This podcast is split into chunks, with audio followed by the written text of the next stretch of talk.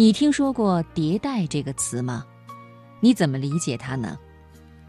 迭代是指重复性的一种活动，目的就是为了逼近你所需要的目标或者结果。每一次对过程的重复称为一次迭代，而每一次迭代得到的结果会作为下一次迭代的开始。要知道，我们每个人的弱小的优势，如果持续迭代，就会产生强大的力量。也就是说，专注让你无敌，迭代让你精进。好的成功是聪明人花的笨功夫。今天晚上，我首先和朋友们一起来分享这样一篇文章：迭代，聪明人的笨功夫。作者古典。摘自《跃迁成为高手的技术》一书。下围棋的人都知道韩国棋手李昌镐，他十六岁就夺得世界冠军，被称为是当代仅次于吴清源的棋手。巅峰时期横扫中日韩三国棋手，号称“十佛”，是围棋界一等一的高手。李昌镐下棋的最大特点是很少有妙手。妙手就是指围棋中精妙的下法，有时候一招妙手或解开困境，或扭转败局，甚至可一子制胜。《天龙八部》里，虚竹随手破解真龙棋局，就是以一招妙手帮他扭转人生，使他成为武林中内力最深厚的人。厉害如李昌镐，为什么没有妙手呢？一名记者曾问过他这个问题，他憋了很久，说：“我从不追求妙手，为什么？妙手可是最高效率的棋呀。”他回答：“每手棋我只求百分之五十一的效率。”记者愣住了，只求百分之五十一的效率。众所周知，行棋的效率越高，越占优势。高效行棋自古以来就是棋手追求的目标。李昌镐又说：“我从来不想一举击溃对手。”记者再追问，他沉默了。为什么世界第一的棋手梅子只追求百分之五十一的效率呢？职业围棋选手之间，即使有段位之差，胜负也只是在两三目之间。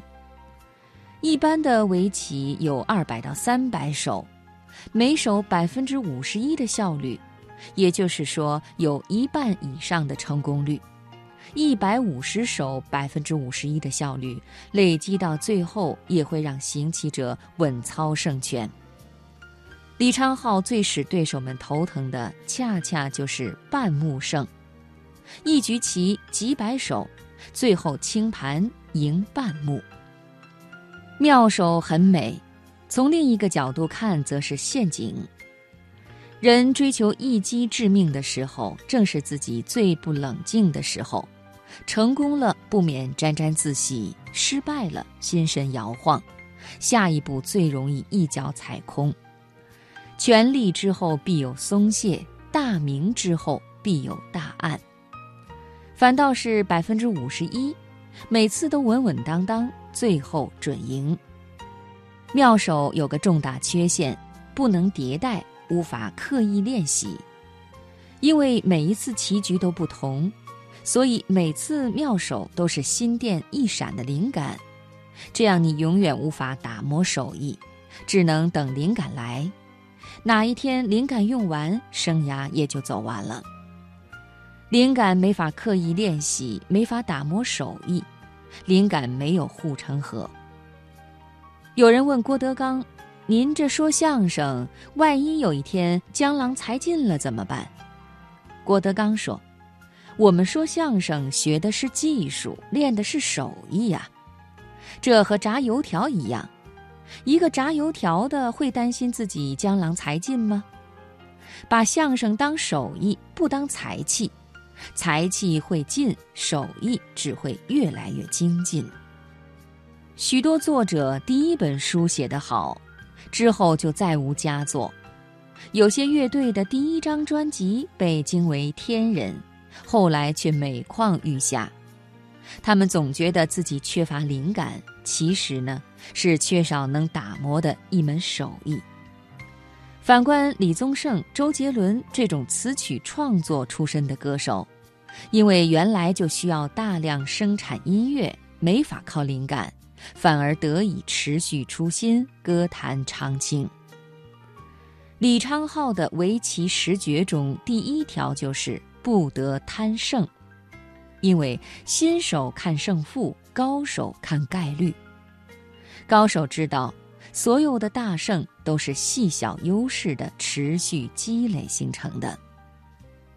通过李昌镐的百分之五十一哲学，我们可以知道，极品的妙手就是看破妙手的诱惑后落下的平凡一子。一个人看清楚自己在迭代什么，就找到了自己的护城河。在当今社会，只要你愿意用时间打磨一门手艺，就会有自己的护城河。